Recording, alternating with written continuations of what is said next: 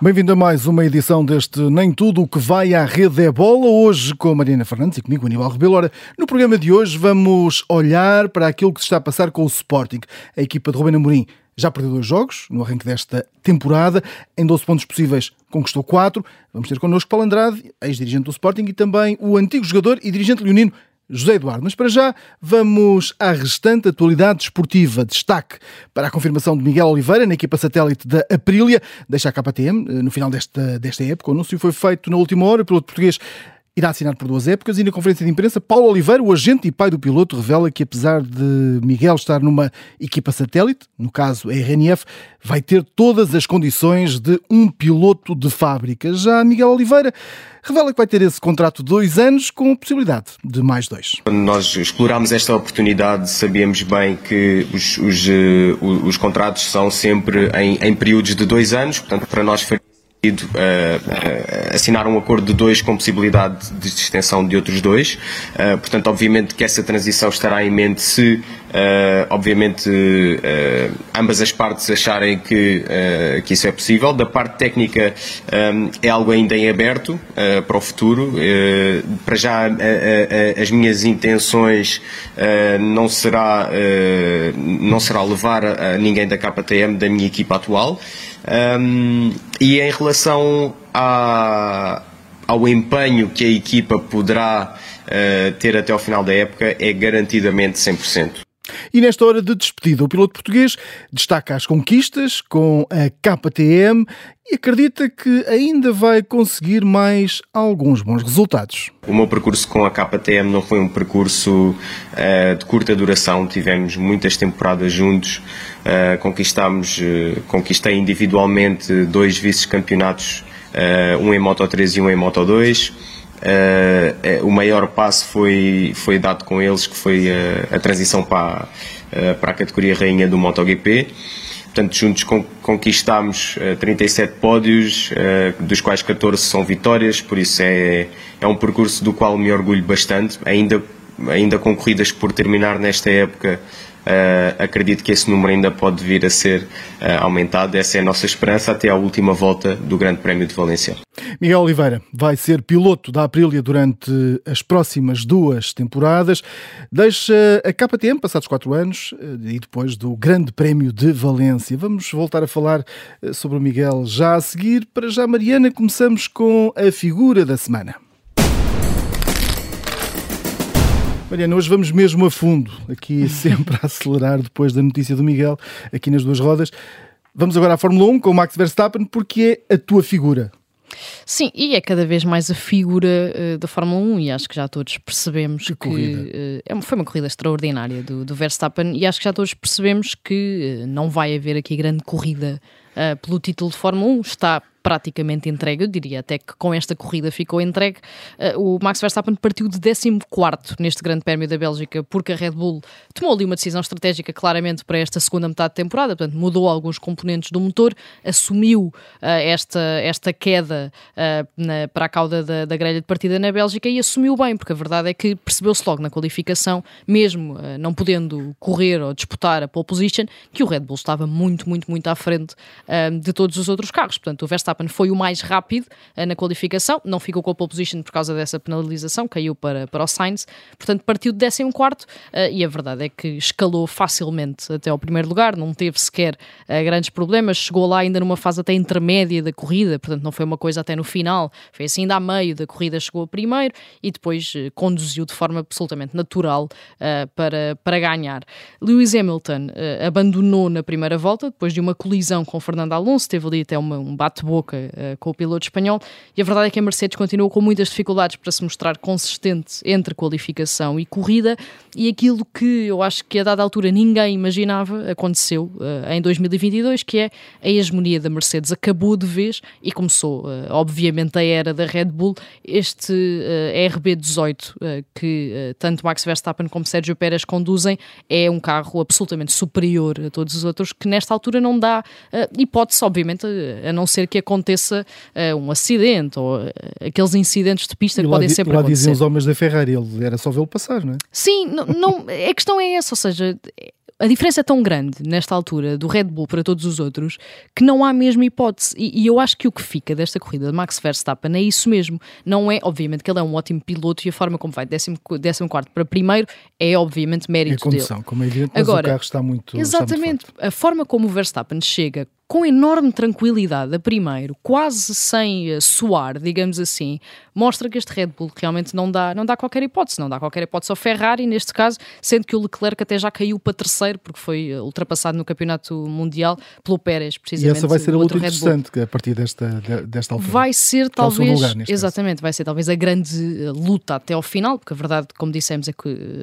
o título está entregue, Verstappen vai ser bicampeão mundial, portanto essa luta pelo segundo lugar, porque existem ali cinco pilotos muito próximos, neste caso o Pérez, o Leclerc, o Sainz, o Russell e o Hamilton, têm muito poucos pontos uh, de diferença e vão claramente lutar pelo segundo lugar até ao fim. E depois uh, ficamos sempre à espera desta dança das cadeiras. E se tivermos mercado com o Miguel, então o que falar deste mercado da Fórmula 1, até porque o Ricciardo já anunciou que vai ser da McLaren e uh, nesta altura existem lugares vagos para 2023 na Alfa Romeo, na Alfa Tauri, na Alpine, na Haas, na McLaren e na Williams. Portanto, ainda vai, preciso, ainda vai ser preciso encher aqui muito lugar. Vamos ter muita Fórmula 1 até durante este ano. Bom, e agora vamos ao teu número, número 1. Número 1, um, porque foi o número de faltas, neste caso de falta, que o Futebol Clube do Porto fez na primeira parte contra o Rio Ave, algo que nunca tinha acontecido uh, com Sérgio Conceição e que não acontecia desde fevereiro de 2016, quando era José Peseiro o treinador do, do clube.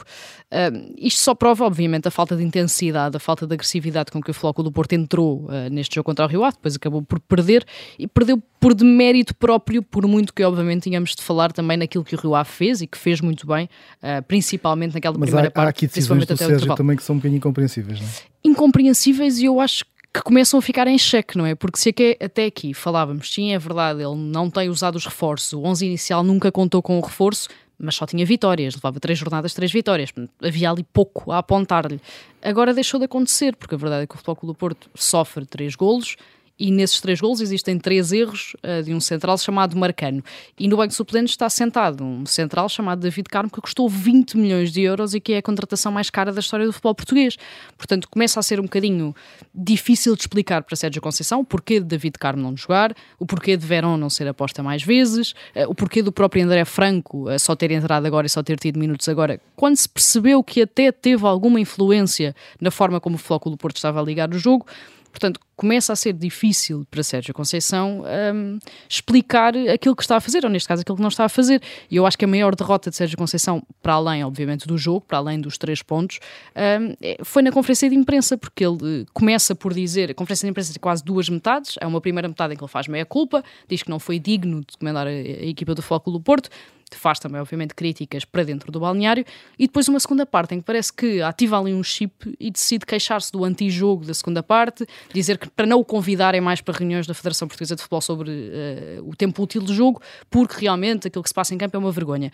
Ora, os números, minutos depois não dizem isso e dizem exatamente o contrário, Exato. que é, uh, este foi o jogo com mais tempo útil da jornada e a segunda parte teve mais tempo útil que a primeira. Portanto, os números vêm completamente desmentir Sérgio Conceição e acho que essa foi a maior derrota do treinador do Foco do Porto. Ora, ganha o Luís Freire, treinador do Rio Ave, que sublinhou bem que uh, o Rio Ave é das equipas com mais tempo útil de jogo do campeonato e que conseguiu implementar na perfeição uh, a estratégia depois de, curiosamente, olhar para os jogos que o Porto tinha feito contra o Sporting e que o Rio Ave tinha feito contra o Sporting, portanto, jogos com um grande eh, e que, entretanto, também parece que recebeu uma prenda logo no dia a seguir, que é o regresso de Andrés Samaris ao futebol português, precisamente para o Rio Ave. E vamos agora à citação. Esta é de Ruben Amorim. Diz ele, até podemos ter 10 derrotas nos próximos 10 jogos. O Sporting está a fazer o caminho que deve fazer. Que caminho é este? Acho que nem ele sabe, nesta altura, pois. o problema é esse. Um, parece que esta conferência de imprensa, neste caso, esta flash interview do Ruben Amorim foi um bocadinho estranha, não é? Porque parece que fica a ideia uh, de que quase atira aqui a toalha ao chão, pelo menos em relação a esta época, com este, uh, até podemos ter 10 derrotas, e logo a seguir depois diz também que não é por uma época desportiva que os clubes são bons ou maus ou vão abaixo, portanto, parece que já está a dizer sim, é verdade, as coisas já estão muito complicadas. Porque fala, a verdade... fala inclusive no lugar dele, não é? Exatamente, lugar, a única que está em risco. em risco é o treinador e, e a verdade é que nesta altura o Sporting está já a 5 pontos uh, do, um, do Foco do Porto, a 6 neste caso do Sporting Braga, e pode ficar hoje a 8 do Benfica se o Benfica ganhar ao Passo de Ferreira na luz. Luz. Uh, a verdade é que esta foi já a segunda derrota consecutiva uh, do Sporting. Ele disse também que está a salvaguardar o futuro do Sporting, que é algo que também é uma frase que merece ser explicada, não se percebe o que é que ele quer dizer. Pois, porque essa seria uma frase para ser dita pelo Presidente, Exatamente. por exemplo, não é? Exatamente. Acho eu. Não se percebe e parece que está um bocadinho relacionado quase com uma espécie de justificação quanto à política de investimento, ou até da falta dele, até porque Ruben Amorim já tinha dito aquela frase também, uh, na altura em que se falou, em que se abordou se, se, o Sporting também tinha estado interessado ou não, Ricardo Horta, em que ele diz que o Sporting não tinha nem mais um euro, agora diz que o Sporting está a salvaguardar o futuro, portanto parece que há aqui quase uma justificação de não vamos entrar em loucuras financeiras para sermos campeões este ano, estamos a tentar ter um projeto um bocadinho mais uh, global.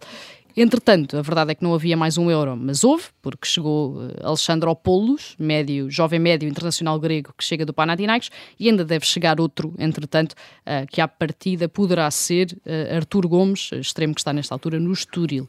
Certo é que o problema do Sporting é uh, estrutural, portanto não se prende, parece-me, só com as saídas de Mateus Nunes, de Palhinha, de Sarabia, e prende-se também, uh, não só também com o pouco rendimento dos reforços, obviamente, porque Trincão uh, ainda deu muito pouco daquilo que, que, pode dar. A verdade é que aqueles que já lá estavam, portanto, aqueles que até aqui davam garantias, deixaram de dar, e para mim parecem paradigmáticos os casos de Adan, que está claramente inseguro, de Gonçalo Inácio, que tem muitas fragilidades defensivas, e até de Mateus Reis, que nem sequer foi titular neste jogo contra o Desportivo de Chaves. Vamos falar sobre, sobre esse tema na segunda parte e agora vamos aqui apertar um bocadinho, vamos falar do Marco, a primeira internacionalização uh, do Nemias Queta. Isto parece um bocadinho estranho, não é? Porque o Nemias Queta conseguiu chegar primeiro à NBA antes de chegar à seleção nacional, mas é mesmo verdade. Uh, o poste dos Sacramento Kings estreou-se esta semana, uh, na semana que passou pela seleção A de Portugal, registrando desde logo, obviamente, também uma exibição de MVP na vitória contra a Roménia com um duplo-duplo, 20 pontos, 10 ressaltos, com a seleção portuguesa a começar da melhor forma a pré-qualificação para o Europeu de 2025.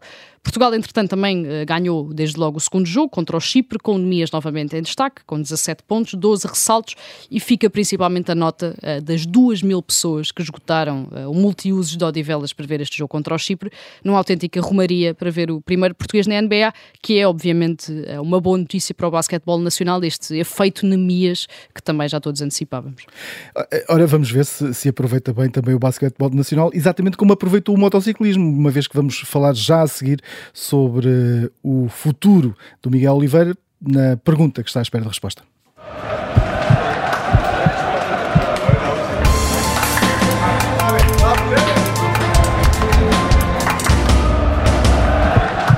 Mariana, como é que vai ser este futuro? Já é confirmado? Miguel Oliveira vai ser piloto da Aprilia já a partir uh, da, próxima, da próxima época. O que é que podemos esperar desta conjugação de, do piloto português com, com esta marca? Acho que podemos esperar o melhor, não é? Uh, pelo menos Paulo Oliveira, agente, confiança, pai confiança, de Miguel Oliveira, ali. sim, muito confiante a dizer que, e a dizer bem, e tem razão, que esta moto da Aprilia de facto tem vindo a evoluir, que tem mostrado uh, que pode uh, competir com as melhores motas do Campeonato Mundial e já sabemos, todos sabemos do talento natural do Miguel Oliveira, portanto com essas duas coisas aliadas, claro que podemos esperar uh, o melhor uh, de 2023. A verdade é que o Miguel também encerra aqui uma longa ligação com, com a KTM que durava desde os tempos do Moto 3, portanto, desde 2015 há muito tempo, e nota-se que as coisas não ficaram propriamente bem sanadas. Portanto, até nesta conferência de imprensa, mesmo obviamente mantendo sempre aquelas palavras de que foi um percurso muito feliz, de que foram muito felizes, fica sempre ali e nota-se uma mágoa de Miguel Oliveira uh, por não ter podido ficar na KTM. E a, a frase do Paulo Oliveira é, é muito taxativa, que diz, eh, ofereceram a, a gás-gás a, a gás-gás ao Miguel Oliveira, obviamente não, o Miguel Oliveira não, não podia aceitar isso, não é? Sim, e, e percebe-se, não é? O Miguel Oliveira foi um piloto que acabou por conquistar por direito próprio um, essa, essa, esse facto de estar numa equipa de fábrica. E claro que ele vai para a Aprilia, para uma equipa satélite, e podemos obviamente, abordar isso, ou seja, ele não podia aceitar a equipa satélite da KTM, mas pode aceitar a equipa satélite da, da Aprilia é diferente, não podemos deixar de dizer que é diferente uma equipa satélite da KTM e uma equipa satélite da Aprilia, e é preciso explicar também que o Miguel aparece aqui na Aprilia como piloto principal da Aprilia, apesar de estar enquadrado na equipa satélite, ou seja, ele tem todas as regalias e é tratado e tem todas as condições como se fosse um piloto da equipa de fábrica, e é preciso sublinhar isso também. Obviamente terá pesado na, na, decisão do Miguel Oliveira. A verdade é que é a primeira grande mudança da carreira uh, dele, da carreira do piloto português, quando saltou da Tectroa para a KTM continuou dentro da mesma casa, portanto a família era quase a mesma e acaba por ter aqui um 2023 que ainda é uma incógnita, obviamente, ainda devemos ficar à espera daquilo que vai acontecer, mas que uh, tem as melhores expectativas e ele fica a ideia de que achou que este tempo na KTM de facto tinha acabado, que a KTM já tinha dado, tinha dado tudo o que lhe podia dar, que ele também já, podia, já tinha dado tudo aquilo que podia dar à KTM uh, eh, e entretanto no domingo temos já grande prémio uh, de San Marino, com Miguel Oliveira ainda de KTM, mas para o ano já o temos aí com a Aprilia e eu acredito que pode dar-nos mais alegrias do que tem dado recentemente. E eu fico curioso com o que é que ele ainda vai poder fazer com a KTM até ao final de, desta época. Sim, até porque eu acho que ele fica com esta vontadezinha quase de dizer vejam o que perderam, não é? Portanto, vamos ter. Eh, aliás, ele falou nesta conferência de imprensa, falou exatamente nisso: que é vão, a equipa vai ter testes uh, agora, uh, ele não vai fazer testar as novas, as novas coisas da, da, da, TM, da, da KTM que aí vem, mas de qualquer maneira vai tentar aproveitar o máximo aquilo que, que a moto lhe vai dar e que a equipa lhe vai dar. Acreditas que, a, que esta equipa vai ajudar ou não? Agora as coisas vão ser diferentes. Eu acho que ajuda sempre, porque acho que apesar de tudo existe um, uma dívida de gratidão em relação ao Miguel Oliveira. É o melhor piloto sempre da KTM e isso tem um ponto final logo a seguir. Uh, claro que agora as coisas se tornam um bocadinho mais complicadas e é um final de época muito complicado, mas acho que existe dos dois lados uma vontade de acabarem bem e existe claramente uma vontade do Miguel Oliveira dizer que é um piloto que merece uh, estar na equipa de fábrica e que não merecia de facto este convite uh, para a Gás Gás. Miguel Oliveira, na Aprilia, a partir da próxima época, já a seguir vamos falar de Sporting e o que é que se passa com esta equipa. E juntam-se a este programa Paulo Andrade e uh, José Eduardo. Uh, antes de mais, obrigado por esta disponibilidade. Uh, Paulo, começo por si. O que é que se passa com, com este Sporting neste arranque de temporada? Ora, muito boa, boa tarde, obrigado para já pelo convite e cumprimentar todos aqueles que nos estão a ouvir e vocês em particular. Uh, eu, eu, eu, acho que a primeira coisa que não pode deixar de ser, de ser sublinhada foi que, e está a terceira jornada, era que tínhamos um calendário muito difícil de, logo no início. Ir jogar a Braga e ir jogar ao Porto não é propriamente tarefa fácil e começar logo com essas duas peras doces uh, poderia naturalmente criar na equipa alguma, ah, se os resultados não fossem favoráveis, alguns problemas. Já é diferente quando analisamos também com o quarta, o quarta jornada já perder em casa com o Rio Ave é algo que, que é impensável eh, numa equipa que, que, que, quer ser candidato ao título. Mas eh, eu acho que isto tudo, no fundo, acaba por, por numa análise que se queira fazer uh, ao, que se está a passar, acho que é importante uh, começar por analisar o que é que foi o planeamento da época. E, e, e, falar em planeamento da época é falar em transferências, falar nas aquisições, nas saídas, nas entradas dos jogadores. E aqui há um tema que eu gosto muito sempre de abordar, porque, porque os amantes do futebol, eh, muitos deles têm a tendência para, quando se fazem transferências do jogador, achar que as administrações da chave se preocupam mais com as questões financeiras do que com as questões desportivas. Isto é um erro crasso, é um erro crasso. Nós vivemos num, num, num, país em que os três grandes não têm outra solução para conseguir aguentar os elevadíssimos gastos com que se confrontam que não seja pela criação de mais-valias com transferências. Uh, uh, é indispensável, tanto para o Sporting como ao Benfica, como para o Porto, e eu a seguir vamos falar nos jogadores que saíram dos três grandes, não apenas do Sporting, para perceber que efetivamente isto é, é uma necessidade, não há hipótese nenhuma de nós, um país com 10 milhões de habitantes, com um poder de compra baixíssimo, uma população com um poder de compra baixíssimo, uh, que disputa as grandes provas internacionais, com, com, com países, com equipas de países fortíssimos, os cinco, os cinco grandes centros, digamos, do mundo do futebol, não tem nada a ver com, com Portugal em termos económicos e, e, em termos de população, é evidente que a nossa única alternativa é arranjar mais valias nas transferências. E, e, e, isto, isto não, não significa que as chaves estejam a dar eh, menos importância à gestão do futebol. Qualquer organização eu gosto de sublinhar muito isso. Qualquer organização, seja fabril, seja de serviços, seja produtor de vinhos, seja o que for, eh, tem uma importância eh, grande o core business da organização, mas há sempre uma gestão coordenada de muitas áreas. E, e, aí inclui a área financeira, inclui a área comercial, no caso do futebol, a área da comunicação, importantíssima também, marketing, etc. Há uma gestão conjunta.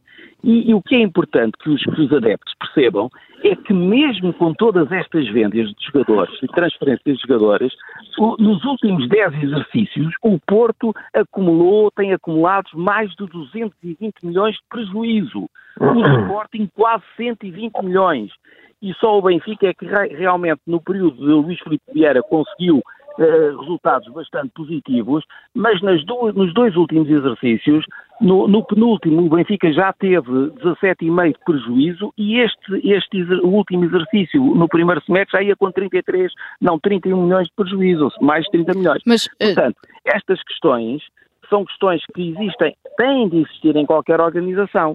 E depois vejamos o que é que aconteceu, e para ser mais, mais, mais claro em tudo isto. O Sporting perde o Fedal na defesa e vai buscar o Santos Justo. No meio campo perde o Palhinha e o Mateus Nunes, foi buscar o Morita. E na, na, linha avançada perdeu o Sarabia, que estava emprestado, nem sequer foi uma, trans, uma, uma questão de transferência, mais valia, estava emprestado, e, e foi buscar o Trincão e o Rochinha. Agora vocês vejam os outros clubes. O Porto perde o Mubemba, perde o Vitinha, perde o Luís Dias, o Luís Dias, o, o, que era claramente o melhor jogador do Porto, e o Francisco Conceição.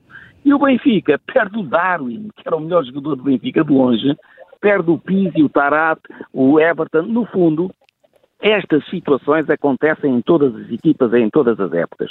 Uh, o, o, que se passa neste momento, na minha modesta opinião, em relação a, ao Sporting, é que uma área que no passado nos tem dado grandes garantias, Uh, a verdade, nestes primeiros jogos falhou, que foi o processo defensivo, concretamente mais do que o processo defensivo, a própria defesa. Pegando, eu, pegando, eu nunca vi, pegando precisamente... Só para vocês verem concretamente, eu nunca vi o Adam e o Porro a jogarem tão mal como no jogo do Porto, desde que estão no Sporting.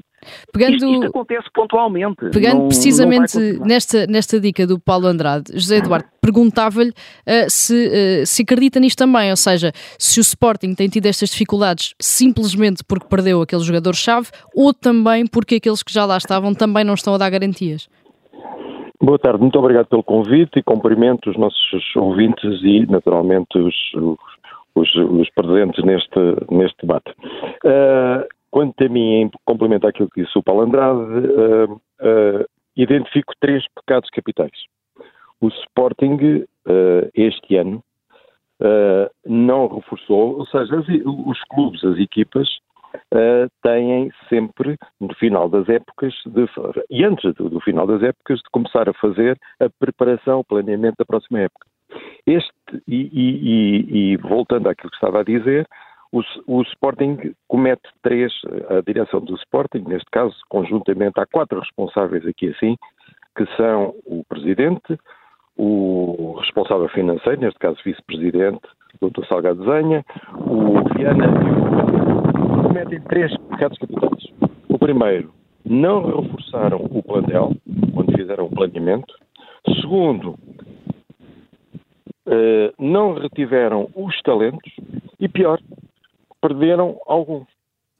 E recordo dois, pelo menos, que o Tabata, o Tiago Tomás já na época passada, e portanto houve aqui uma despreocupação no sentido de uh, não de cuidarem destes, destes aspectos que são básicos. Depois, um, ehm, nós temos, temos aqui assim, isto, isto para mim é que é essencial, depois, evidentemente, que o Paulo Andrade foi, foi elencar aqui uma série de situações que serão verdade, mas a, a, a realidade é que nós podemos substituir jogadores com, por outros uh, e fazendo fé que há necessidade de, de reforçar, uh, enfim, os, os, aspectos financeiros do, do, clube, mas podemos substituir por outros que possam uh, substituir com, com êxito, possam ser, possam ser substitutos com, com êxito. E eles estão aqui no nosso, no nosso, às vezes à nossa vista. Eu, por exemplo, recordo aqui no Benfica, que há um, aqui há um par de meses largos, eu vi um jogador no Boa Vista e mandei para um daqueles grupos que nós temos de tertúlia do Sporting, disse assim, ah, é um jogador muito interessante, o Musa. E o Musa neste momento está no Benfica. Portanto, há uma série de jogadores, jogadores do, do Vitória de Guimarães, etc., que são jogadores que eventualmente podiam suprir as, digamos, as vendas, as, as, as saídas de outros. Agora, nesta questão da substituição dos jogadores, nós temos aqui que perceber dois tipos de jogadores.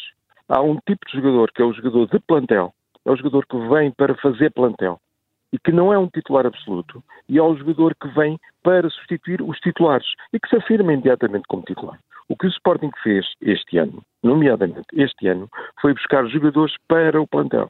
Não foi buscar jogadores para, para, para, para serem titulares absolutos, ou seja, são titulares porque não há melhor. E isto é que é, quanto a mim, o grande problema do Sporting este ano. É evidente que jogaram com o Braga, que jogamos com, com o Porto, com o Braga até se podia ter ganho, mas a verdade é que empatámos, e empatámos porque, porque enfim, não conseguimos, e por culpa própria, naturalmente, conforme sabemos. Com o Porto tivemos oportunidades, mas o Porto foi melhor do que nós, e o Porto não é tão forte, como disse bem o Paulo Andrade, não é tão forte como no ano passado, mas a verdade é que foi superior ao Sporting, e este jogo com os Chaves foi aquilo que foi. Ou seja, nós estamos aqui assim, e estamos aqui a jogar o próximo futuro no jogo, um jogo, no jogo do, fim de semana Estoril. Na, na, no, no, na, no preâmbulo de uma crise que pode ser uma crise com repercussões, porque já estamos a muitos pontos e estamos só com três jornadas, com repercussões muito complicadas em, em termos do, do futuro próximo. Ora, para os dois, um, olhamos para aqui para a reação do Ruben Amorim no final deste, deste jogo uh, com o Desportivo de Chaves, desta derrota. Como é que vocês avaliam esta frase? Estamos a salvaguardar o, o futuro do Sporting. Uh, o que é que quer dizer com isto Ruben Amorim? Isto é uma frase que deve ser dita por um treinador no início da época? Não sei se é para Paulo, mim. avance. Eh, vamos lá ver, eu acho, eu acho que essa frase tem muito a ver com a necessidade, aquilo que eu disse no, na minha primeira intervenção, com a necessidade dos três grandes, e não é o futuro do Sporting, é o futuro do Benfica, do Porto e do Sporting, com a necessidade de fazerem mais valias nas transferências dos melhores jogadores. Portanto, tem, na minha ótica, tem exclusivamente a ver com isso. Mas, mas eu, eu, gostaria de sublinhar o seguinte, da, da, nestes primeiros jogos, e eu já o disse e volto a repetir, onde o Sporting falhou foi na defesa, e na defesa só saiu o Federal, e entrou o Santos Justo. Os jogadores que mais falharam nesta primeira fase, onde, nos jogos em que nós perdemos pontos, foi na defesa. O Sporting não foi em nada inferior ao Braga. Mas é, então é falta, é falta de empenho dos jogadores? É falta de empenho não, dos jogadores? Não, não é falta nenhuma, não é falta nenhuma. Eu acho, eu acho que no caso há, isso em toda, e o Zé Eduardo jogou futebol há, há, dias, e efetivamente, o ano passado, o Coates foi, eh, eu, eu, gosto muito de me guiar, pelo, ou pelo menos acompanho as pontuações dadas jornada a jornada pelo goal point.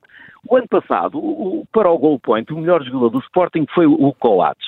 O, o segundo foi o Sarabia, o terceiro o Pote e o quarto o Porro. Dos quatro primeiros estão estes dois, o Porro e o Coates. Dois defesas estão lá os defesas, só não está lá o, o, o Fedal. E onde o Sporting claudicou, eh, tanto no Porto como aqui em, com o Rio Ave, foi na defesa. Então, como, é que, isso, como é que se justifica isso? Ao, ao, ao nível, o Sporting tem 60% de posse de bola no, no, no Porto, tem uma série de ocasiões de golo, o Diogo Costa faz a melhor exibição da vida dele uh, e, e efetivamente o Sporting tem erros defensivos que uh, originaram aqueles golos do Porto. Agora, uh, aconteceu e a seguir um Rio Ave ainda é mais evidente, quer dizer, o Sporting tem uma quantidade de ocasiões de golo que não concretiza. Mas o Porto e o Benfica estão claramente mais fracos que a época passada, Daí ser, daí ser difícil entender o que se passou no Porto, com o Porto mais frágil que no ano anterior. Continuo a insistir que foram problemas da defesa.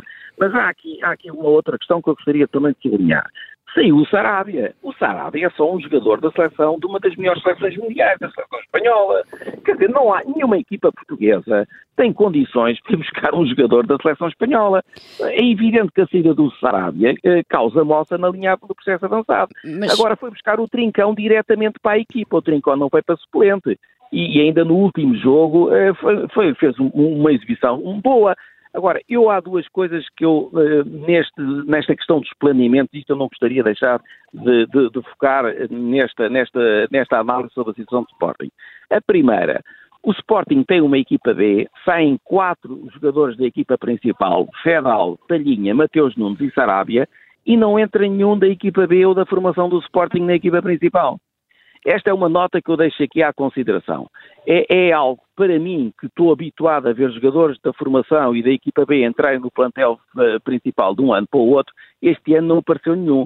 Isto, isto, indica muito sobre a qualidade do que nós atualmente temos na equipa B. O Sporting, ao contrário do Benfica e do Porto, que foram recentemente campeões europeus de júniores, o Sporting efetivamente não, não atingiu os padrões de qualidade uh, na, na, equipa B que eh, permitiriam ter jogadores dessa equipa a ocuparem lugar mas, quando os jogadores saem. Mas é? a verdade é que, é que Ruben Amorim, nesta conferência de imprensa, também diz, tem esta frase de que um clube não é bom, não é mau e nem vai abaixo por uma época desportiva. José Eduardo, isto é atirar a toalha ao chão, ou seja, é assumir que 5 pontos para o Porto e possivelmente 8 para o Benfica hoje já é demasiado uh, para conseguir chegar a algum lado este ano? Bom, é sobre isso, enfim, estamos fartos de ver que situações em que isso é desmentido.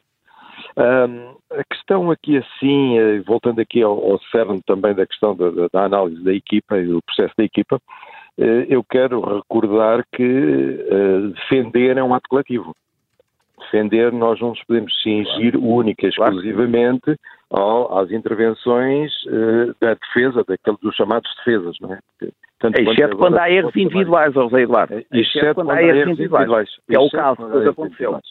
Claro, obviamente. Mas, portanto, o que, o que, eu sinto, o que eu sinto aqui assim é que nós perdemos, conforme o Paulo diz, o Palhinha, o Mateus Nunes e, eh, pontualmente, o Bragança. E ficamos com o Ugarte como titular, não é? E o Ugarte, o Ugarte é um bocadinho limitado, que ele está com problemas de lesão, é, é, é evidente, eu tenho visto os jogos, vi o jogo em Alvalade com o Rio Ave, eh, não vi, vi agora pela televisão os outros, e o Ugarte está limitado. Ele teve um problema de lesão a nível da lombalgia e, portanto, não é o Ugarte a 100%. O resto, sem querer menosprezar, são os jogadores do Sporting, eu que andei com aquela camisola, tenho imenso respeito por eles, sem querer menosprezar, não são exatamente os jogadores absolutamente titulares. São porque não há outros melhores. E isso, e isso começa a pesar. Depois, no ataque, nós substituímos o Sarabia pelo Trincão. Eu acho que o Trincão não é problema, o Trincão é a solução. Agora, o resto, o resto uh, são jogadores válidos, mas para fazerem os últimos 30 minutos quando os titulares estão, estão cansados, quando não estão a dar rendimento, por uma lesão, etc. E, portanto, este aqui, quanto a mim, é que é o cerne da questão, esta é que é, digamos, o cerne dos tais pecados capitais que eu falei.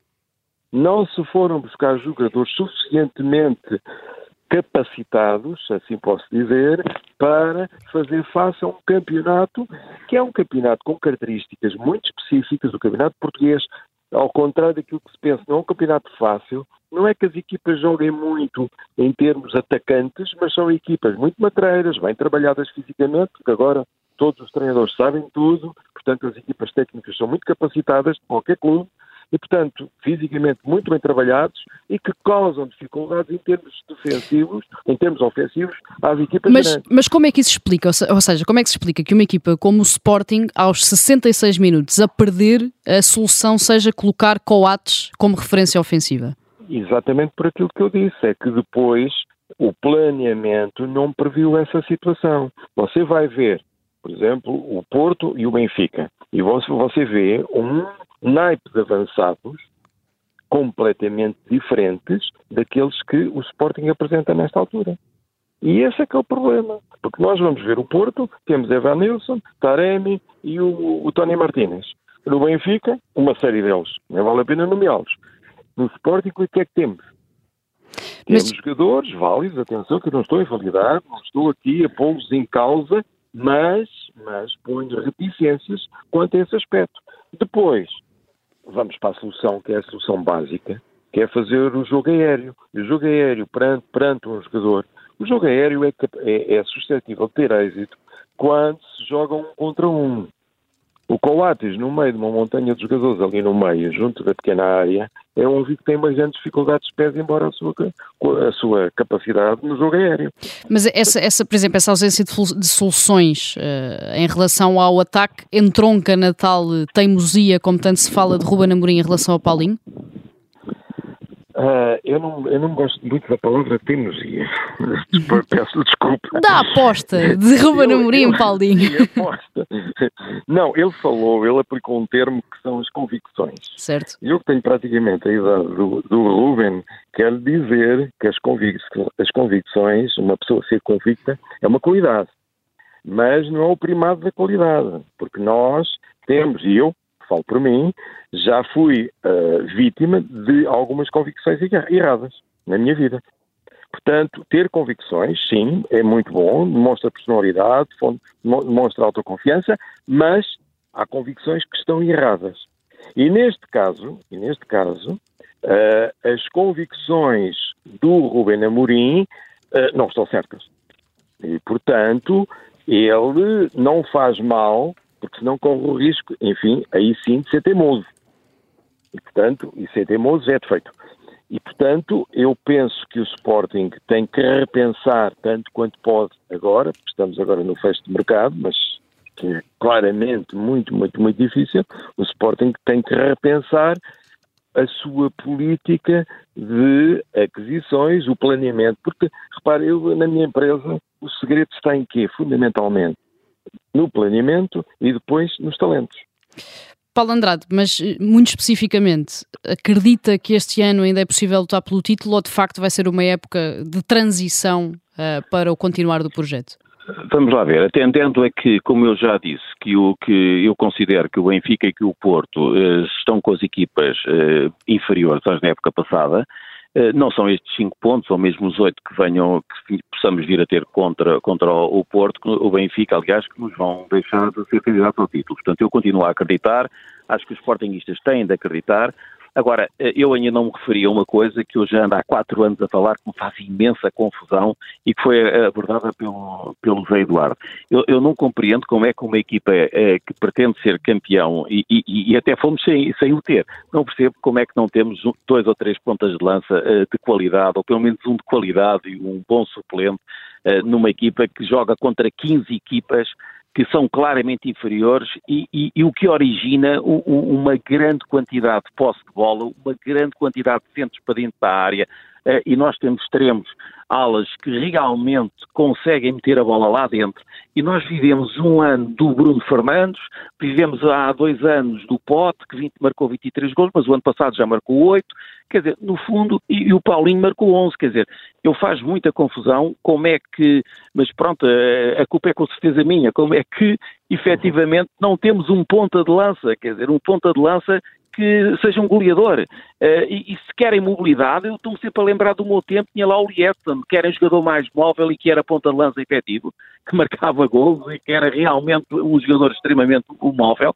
Quer dizer, se querem esse tipo de jogador, vão buscar esse jogador. Agora, jogar sem ponta de lança, quando jogamos contra uma série de equipas muito mais fracas, que efetivamente jogam, baseiam muito uh, o seu jogo num processo defensivo quando jogam contra os três grandes, isto a mim faz-me imensa confusão, não, não, não, não, não, não, não, não, não quer ter razão, mas tenho dificuldade em entender que uma equipa possa ser campeã em Portugal. Eh, o Ruben Amorim já demonstrou que pode há dois anos, mas que possa ser campeão em Portugal de uma maneira com, com alguma probabilidade de ser campeão sem ter um bom ponta de lança.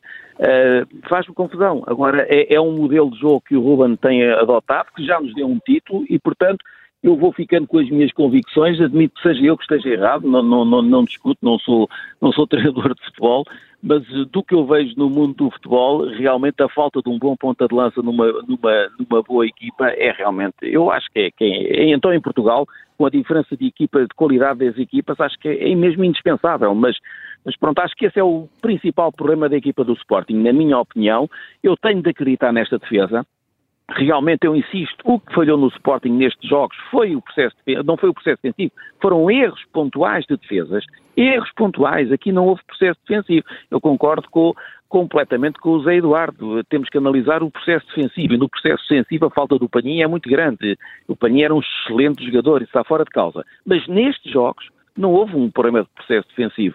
Eh, não pode uma bola de um livre uh, a, a, não sei quantos metros da baliza ser lançada à par e sofrer um gol de cabeça, não se pode ser ultrapassado como se foi, não se pode dar um meio campo, um jogador sai antes do meio campo e não há nenhum defesa que o consiga ir apanhar.